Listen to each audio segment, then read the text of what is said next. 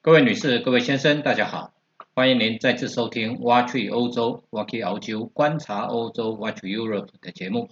我是台湾瑞士单国深度旅游专家，也是漫游旅人的瑞士作者发哥杨振发。本节目由泰永旅行社赞助提供。泰永旅行社是台湾瑞士单国深度旅游专家，深度经营瑞士、纽西兰、欧亚美非以及南极等地。是个有温度、您值得信赖的旅游伙伴。泰永旅行社电话零二二七一七二七八八，官网 triple w 点五幺七六四点 com 点 tw 五幺七六四。我要去瑞士，各位听众朋友，大家欢迎您再次回到挖去欧洲的频道，我是发哥。今天呢，要为各位各各位听众朋友来介绍什么呢？我们一一般都知道呢，瑞士。是是以山水为主的一个国家，可是呢，瑞士还是会有一些啊所谓的城市，但是呢，瑞士所谓的城市是指什么呢？是指六万人以上的，他们称为城市啊。那我们一般人都会想说，瑞士的首都到底是哪里呢？是苏黎世吗？还是日内瓦？其实很多人都不知道，瑞士的首都叫做伯恩，伯恩叫做 Burn 啊。那也有人把它叫做 B E R N E 啊，伯尔尼，那是那是中国大陆他们对伯恩的说法。那这个城市呢，整个都市是被列入是联合国教科文组织保护的世界文化遗产之城啊。所以呢，这个地方是一个非常非常有气质、有文化的地方。我有一个朋友，他呢是非常具有艺术气气息的人，他到了伯恩。他就说，如果到瑞士只能选择一个城市停留的话，那就是非伯恩莫属。伯恩之所以成为首都，是因为它位它比较靠近国境的中央，它位在德语区，可是离法语区不远。那如果要往意大利语区的话呢，经过留声下去也很快。所以呢，它这个是它成为首都的最重要的原因。那这个城市呢，它有一条河流经的这一个城市，这一条河叫做阿勒河，也就是呢，把啊麦林根，然后呢布里恩兹湖、因特拉根、图恩湖这个湖水河水呢带流带入莱茵河的这一条河阿勒河，也流经了伯恩。那在伯恩这个地方呢，它遇到了特殊的一个地址。再加上地形的关系呢，所以它形成了一个河套。什么叫河套呢？河套就是呢三面环河，一面接陆地的一个好像舌头一样的这个这个这个地形，我们称之为河套。中国最有名的河套就是黄河流域啊，它有一个河套的地形啊。那伯恩的古城是在河套的内，对就是内套里面建立起。它之所以会建成，那是在公元一一九一年的时候，这附近有一个统治伯恩高地的家族，叫 z i l i n g e n 家族。他们想要寻找一个地方来建造他们新的一个城市，所以呢，他们就找找找找找，找到了一个，找到了这一个地方。河套地形有一个好处就是什么呢？易守难攻。可是河套地形也出现了一个问题。也就是什么，城市面积无法扩大，因为它的它的面积就是这样，你没有办法扩大。所以这种情况之下呢，这个 z i l i n g e n z i l i n g e n 这个家族呢，也有人讲说，其实 z i l i n g e n 呢就是 Bern 的，就是来自于 Verona，Verona 也就是呃意大利文熊的意思，所以也有人讲说，伯恩是来自于 Verona。也有人讲另外一个传说，就是呢，他拉因根这个家族，当然他决定要在这一个城市建立啊，这个地方建立一个城市的时候，他就像下来，他就跟他的这个部属讲说，那我们在这里去打猎，以猎到的第一头动物啊，第一个猎物呢，来取来作为这一个城市的名称，所以呢，他们就去打猎，据说呢，第一只是猎到一只老鼠。那如果把城市的这个名称呢取名为老鼠，实在是不好听，所以呢，这个呃公爵就说不算，重来一次。据说第二只就猎到了一只熊，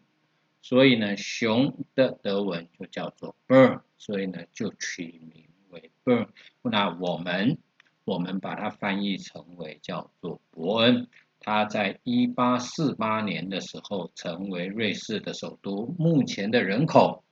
这个首都的人口其实蛮可怜的，目前的人口大概十五万人左右而已。所以呢，基本上它是一个很小的一个首都。这不过呢，它的首都这么小呢，跟我们啊，呃，瑞士因为它的人口呢大概八百五十万人，可是瑞士的政治制度跟我们不一样。我们是中央政府，中央集权的政府，所以政府体系极为庞大。瑞士的中央政府非常精简，它很简单。它呢，就是呢，两百个国民院，两百个国民院呢，按照每一州的人口数呢去分布啊，去选啊，两百个国民院的议员，然后再加上四十六位所谓的联邦院的议员。联邦院的议员呢，其实很简单，一个州选两个，所以四十六个州啊，那就是二十六个二十三个州啊，其中有三个呃有三个州变成两个半州，所以总共选四十六个。所以他的国会议员两百四十六位，两百四十六位呢分成七个委员会，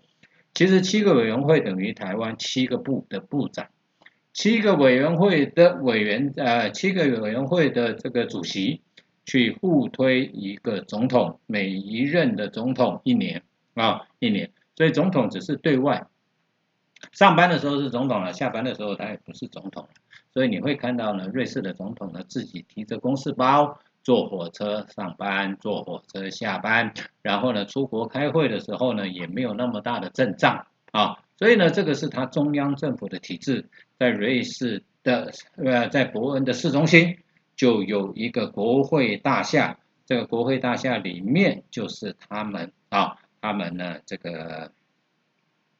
上班开会的地方。那国会大厦的前面就有一块广场，这个广场上面就有二十六孔、二十六个喷泉，代表瑞士的二十六个州，其实是二十三加六，二十三，其实是二十个，二十加六个半州了啊，所以呢，呃，是二十六个州的二十六孔的喷泉在上面，旁边就是他们的中央银行啊，所以呢，那里有一个广场在这个地方。好，那在一二一八年的时候呢，啊，这个家族呢，他就没有啊，这个达林根的家族呢，就后来呢就没有后代，没有后代了以后呢，他就呢从啊，就伯恩呢就归给了神圣罗马帝国啊皇帝，这个皇帝呢叫巴巴罗萨，也就是红胡子，腓特烈大帝啊，然后呢他就伯恩的人呢就从他的手中啊。付钱，每年付钱给他买下自己城市的自治权，啊，所以这种情况之下呢，呃，他就变成了一个自由城市，所以呢，他也不用替替皇帝提供军队，他也不缴税，反正呢，他每年呢就付付钱给他，啊，然后自己呢自给自足，自自己管理，所以获得到很大的一个自治权。那因为原来的市区很小，啊。而且呢，最早期在建设的时候，大部分都是木造的，所以呢，一不小心在一四零五年的时候，伯恩历经了一场的大火，这一场的火灾，造成了伯恩大部分的市区都受到毁灭。那旁边附近的农民啊，看到大火，因为是晚上看到大火，所以呢，纷纷就提了工具来帮伯恩人灭火。所以呢，伯恩人为了感激这附近的这些农民，在他们危难的时候拔刀相助的邻居啊，人家讲远亲远亲不如近邻，所以呢，在每年十一月的最后一个星期一啊，他们呢就让附近的农民可以带自己的产品进到伯恩去贩卖，而不收取关税。有人讲说，那这个为什么会是这样子呢？其实很简单，中古世纪很简单，中古世纪的城堡这一些，他们自己的城市，他们每天早上会打开城门。你想要到城市里面做生意的人，你得要你外地人，你得要呢要有一个身份的文件。这个文件就叫 passport 啊，P O R T E。那 P O R T E 是什么意思呢？是城门的意思，不是港口的意思哦。这个就演变成后来的叫做 passport，也就是我们现在的护照啊。那护照呢，是我们中文的翻译是什么意思呢？是希望国外的啊看到这一本对于这一这一个文件上面的人要加以照顾跟保护。啊，所以呢，保护跟照顾，所以叫做护照了啊。所以呢，他们要缴税才能进城去做生意。所以这种情况之下，而且呢，到下午啊六点钟左右，他们一定要离开，因为他们不能在城里面过夜，因为你不是当地人，所以你得要离开。要离开呢，第二天要再做生意，要再缴钱这样子。所以古中古世纪的生意啊。他们的货品的流通啊，他们的货品商业不发达的原因在这里，而且呢，每经过一个城市，它的成本就垫高，成本就垫高，所以这种情况之下，他们的东西为什么呢？这个呃物品的交易啊没有那么频繁，所以是农业社会没有进入到商业社会的原因。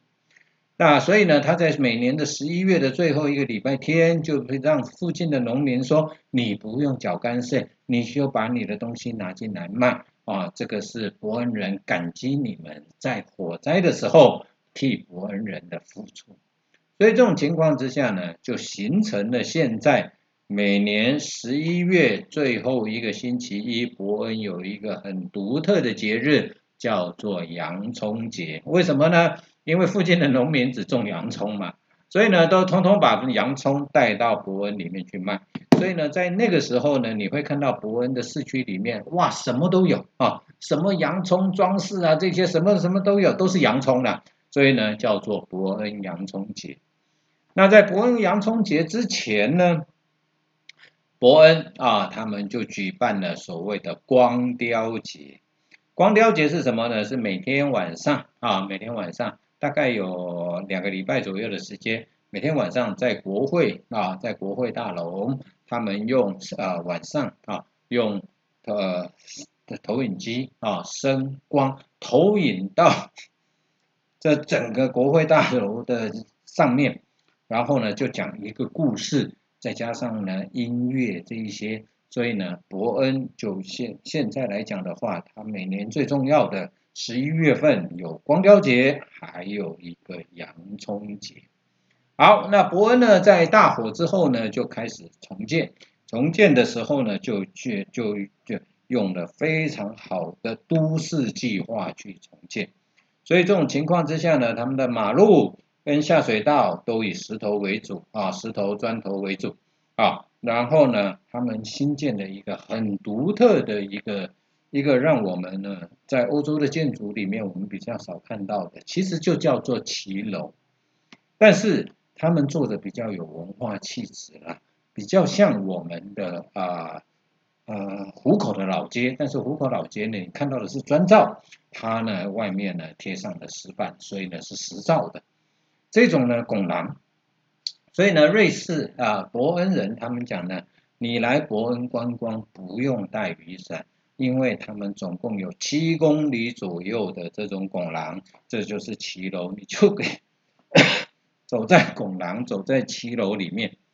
啊，你参观的时候就在这边。然后呢，国伯恩的建筑物呢，大概都是四层、五层楼的一个建筑物，上面的屋顶是红色的，啊，尤其在那一条主要大街上面呢。你会看到很多的旗帜挂在外面，家家户户呢在春春天、夏天、秋天的时候呢，窗台上面还种花，然后远远看去有钟楼，它的地板呢是古代罗马的啊，条条大路通罗马的时候他们铺起来的那种石板路，所以呢都让人家觉得说，伯恩到现在都维持有所谓中中古世纪的氛围，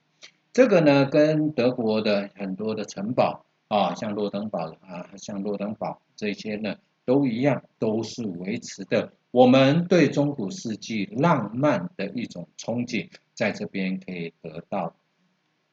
在这边可以得到呢，你也可以看得到啊。那伯恩最有名的一个建筑物叫做钟楼啊，这个钟楼呢，其实以前是城门啊，它是城城市的西边。但是呢，后来呢，这个城市再往外扩展的时候，钟楼呢就变成了一个啊，大家呢聚集的一个地方，上面就有两个天文钟，这是在一九零一四零五年的时候新建的。但是呢，时钟它倒是后来才加上去的。这个钟楼分成啊，时钟分成三部分，最底下的这一个部分是一个天文钟哦，你可以看到呢星座啦这些。然后呢，在中呃在中间的地方就是时间。那时钟最困难的地方，以中古世纪来讲的话，最困难的地方就是动力。动力以我们现在来讲呢，我们都知道时钟手表呢，如果是机械的话，都是用发条。那发条呢，如果你用一盘平常的铁、平常的钢呢，那是没有办法没有办法保持动力、释放动力的。所以它。啊，能够做发条的时候，这表示当时候的冶金技术已经非常非常的成熟，所以它能做出那种具有非常具有弹性的这种啊金属，然后做成了发条。所以呢，中间那一个是看时间的时钟，那最上面呢有一个大钟，上面有两个金啊，有有有个金人啊，那个敲钟的叫做汉斯。它呢一点就敲一声，两点敲两声，三点敲三声。那在每每每个整点的五十六分的时候，会有非常多的人聚集在钟楼底下去看最底下的天文钟。天文钟那边呢，会有刚开始会有鸡报时，会有呢这个啊小丑，会有报时皇帝这一些呢出现。然后一直到整点汉时就敲钟了，所以呢，这个是伯恩最有名的一个啊一个一个建筑物。那当然，伯恩还有一个有名的一个地方叫做喷泉啊。其实这个喷泉是什么？其实这这个应该照道理讲，算算是水池啦，喷就就算是水池的，只是他们在喷泉上面都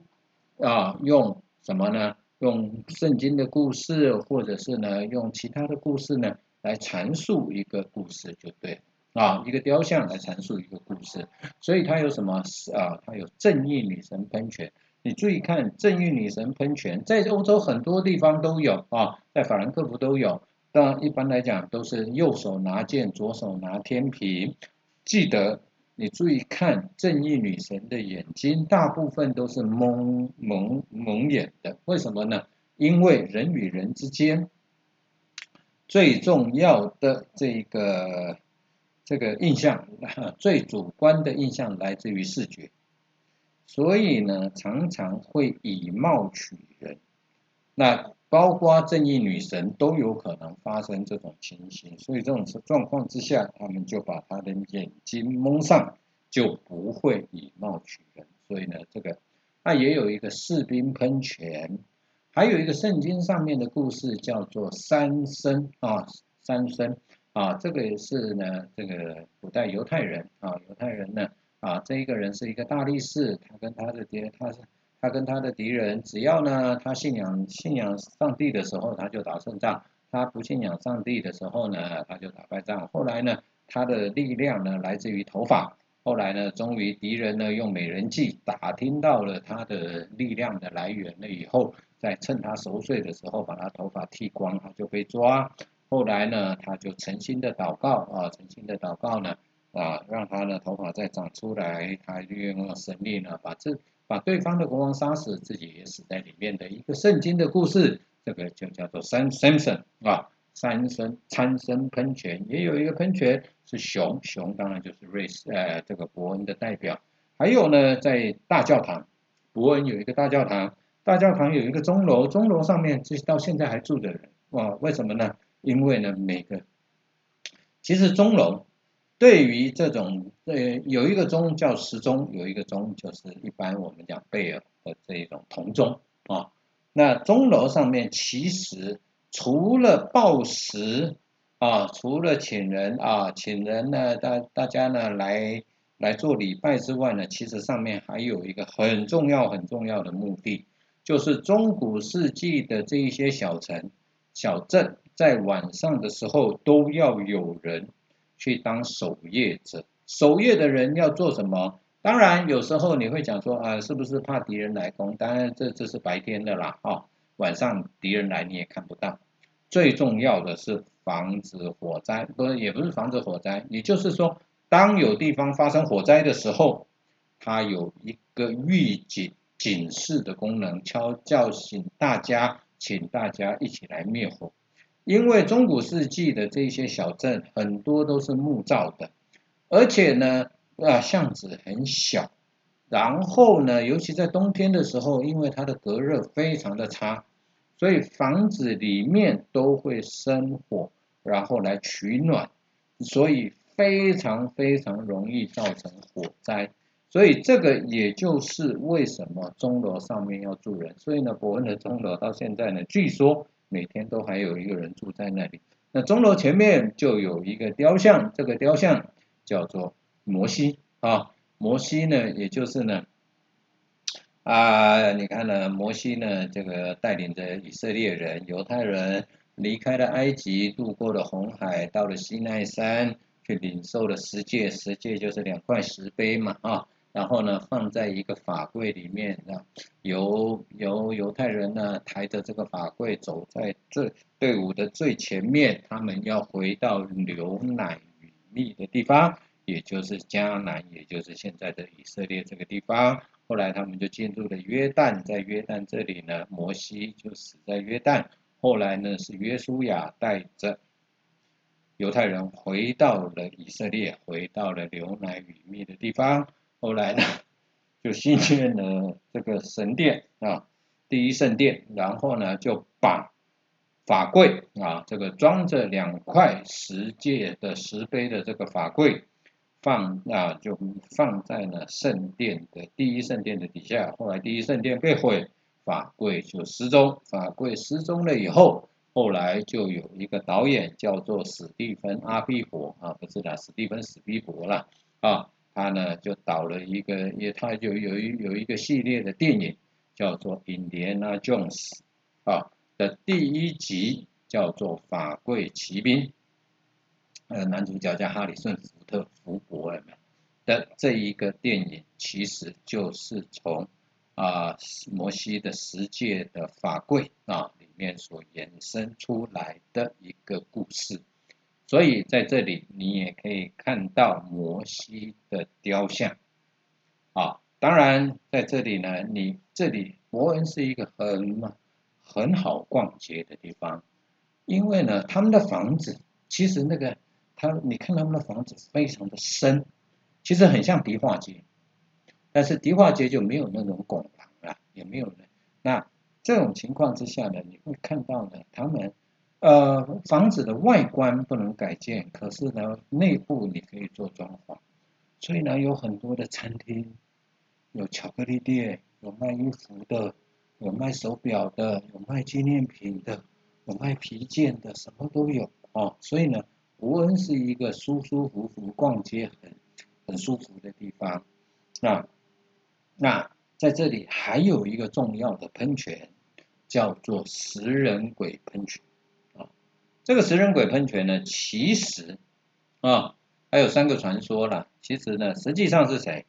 实际上他是啊，我们讲了希腊神话里面最早混沌的时候叫 chaos。后来呢，出现了一个大地之母，叫做盖亚。盖亚呢，就做了一个啊，后来盖亚因为太无聊了，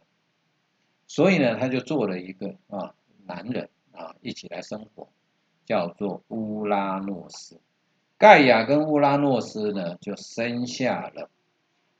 巨人族啊，就瑞亚，还有克罗诺斯，还有呢。呃，还有大独眼巨人，然后呢，还有这些。所以呢，当当这个后来呢，他们把他的爸爸爸爸推翻，把克克罗诺斯呢杀死了以后，乌拉乌拉诺斯杀死了以后，那盖呃克罗诺斯呢，怕说他生下来的小孩将来也会跟他一样杀死他的爸爸。所以他就把他的老婆瑞亚所生的孩子全部都吃下肚子里面，那只吃到最后呢，他老婆实在瑞亚实在受不了了，生到宙斯的时候，就拿一块石头给他吞下去，把宙斯送出送到别的地方偷偷的养大。后来他这个宙斯就让他爸爸喝下催吐剂。然后呢，躲开他的肚子了以后呢，他的兄弟姐妹全部就从他爸爸的肚子里面跳出来，然后后来打败了他的爸爸啊，呃，透过独眼巨人、百倍巨人的这些帮忙打败了他的爸爸了以后呢，他就变成了啊，大家三兄弟抽签嘛，因为他有三个兄弟啊，所以呢，你看谁要管什么，所以呢，他的哥哥大哥第一个抽抽到的啊。阎罗王管冥界，叫做黑帝斯。老二呢啊叫波塞顿，没事一抽哇啊，他抽到呢管海洋、管火山、管地震啊的，他叫做海神波塞顿，拿了一个三叉戟的，也就是呢那个汽车叫马三马塞拉蒂的这一个这一个 logo 就是他的三叉戟。然后宙斯就变成天跟人啊，天神跟人的。这个神啊，他的太太叫希拉，希拉是他的姐姐。因为当时候人不够了，所以呢只好近亲结婚嘛啊。所以这个就是我们现在看到的食人鬼喷泉，它会吃小孩的。其实最重要的是这一个啦。那有人说这个喷泉呢是要吓小孩子用的，其实也没有错，因为它在靠近阿勒河啊，那要下阿勒河的地方。因为有很多小孩子，也许在夏天的时候会跑到阿勒河去玩，然后呢就被水带走了。所以这种情况之下，他把喷泉放在那边，让小孩子靠近这边的时候，也许会心生恐惧。所以呢，这个就是伯恩很重要的一个喷泉，叫做食人鬼喷泉，其实是希腊神话了。那伯恩最有名，曾经住过住在伯恩最有名的一个人。叫做爱因斯坦。啊，爱因斯坦是德国人，出的出生在乌尔蒙，后来因为他犹太人，所以呢，他后来辗转来到了瑞士，所以他在瑞士呢，伯恩专利局呢找到了一个工作，工作了也在这里工作呢，他顺便呢就开始他自己的研究，所以呢，他在这里发表了初级相对论，所以在呢 c l a m g a s s e 啊四十九号这个地方，他住了几年。在二楼，你现在可以二楼跟三楼有一个爱因斯坦博物馆，你还在，你还可以进入参观。它一楼呢是一个咖啡厅，在咖啡厅里面的可颂还蛮好吃的啊。所以呢，这个就是目前伯恩最有名的一个人。后来他搬到苏黎世嘛，在苏黎世理工大学教书，后来就去了美国啊。那伯恩的城郊呢啊，他伯恩还有一个熊公园呢。啊，最重要的，因为伯恩的名字就来自于熊嘛，所以熊公园里面呢，目前养了一两头熊在里面啊，旁边就是旅游服务中心，下去呢就有洗手间，洗手间旁边就是做啤酒的地方，难怪伯恩的啤酒感觉上好像还蛮好喝的，原来原来是呢跟跟厕所在隔壁的啊，好，后面的话呢就是玫瑰花园，玫瑰花园那个地方呢，其实本来是一个墓园后来开辟出来了以后，种植一些玫瑰花。那它因为是在城外比较高的一个地方，所以在那里呢，你可以看到呢，伯恩城市的屋顶线、教堂、钟楼，然后很漂亮的红色屋顶，阿勒河呢三面环环着这个伯恩的市区绕一圈啊。所以呢，这个也就是我们在这里啊，各位，今天发哥在这里呢，就为各位贵宾呢。啊，各位听众呢，介绍到这里，太阳旅行社以及发哥啊，祝福每位贵宾健康、平安、快乐。我们下次再见，谢谢大家，谢谢。